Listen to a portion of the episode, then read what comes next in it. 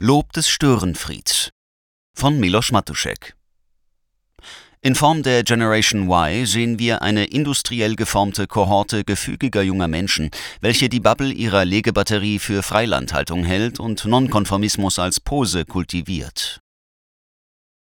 Der Kaiser ist ja nackt, ruft das Kind im Märchen des Kaisers neue Kleider, und alle sind erleichtert.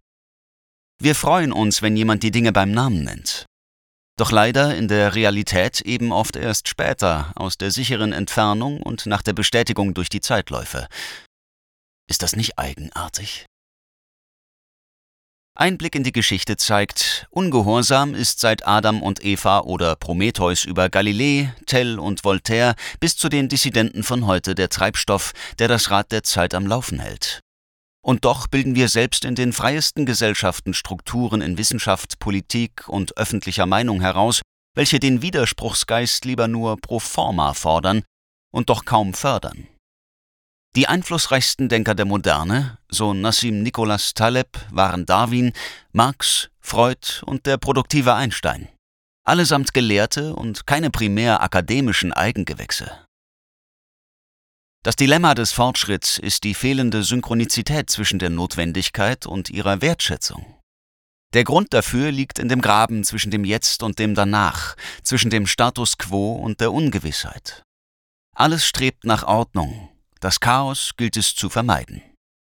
Der Satz Nietzsches, man müsse noch Chaos in sich haben, um einen tanzenden Stern zu gebären, gefällt als Kalenderspruch, aber nicht als Lebensprinzip für den Alltag.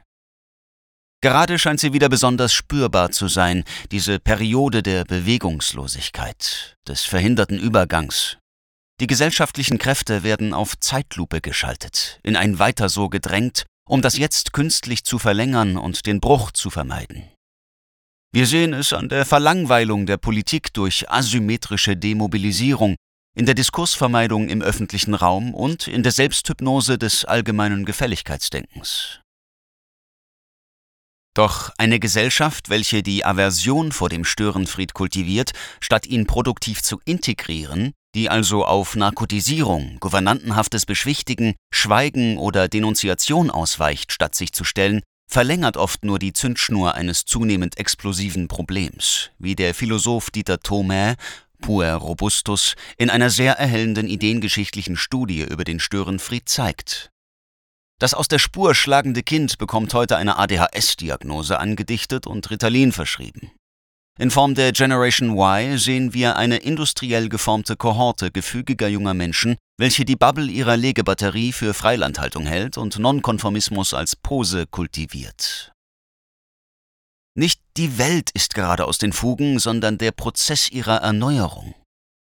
Im Rad der Zeit klemmt und knirscht es, die natürliche Abfolge von alt und neu ist gestört. Das Leben ist erst dann reich und aufregend, wenn die Empfindung intakt ist, dass letztlich jeder ein kleiner Baumeister dieser Welt ist, die niemandem ganz gehört, sondern jedem ein bisschen.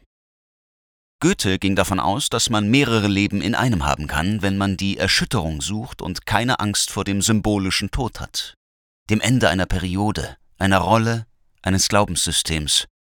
Das gilt für Berufe, Beziehungen, das persönliche Selbstverständnis und auch für Gesellschaften.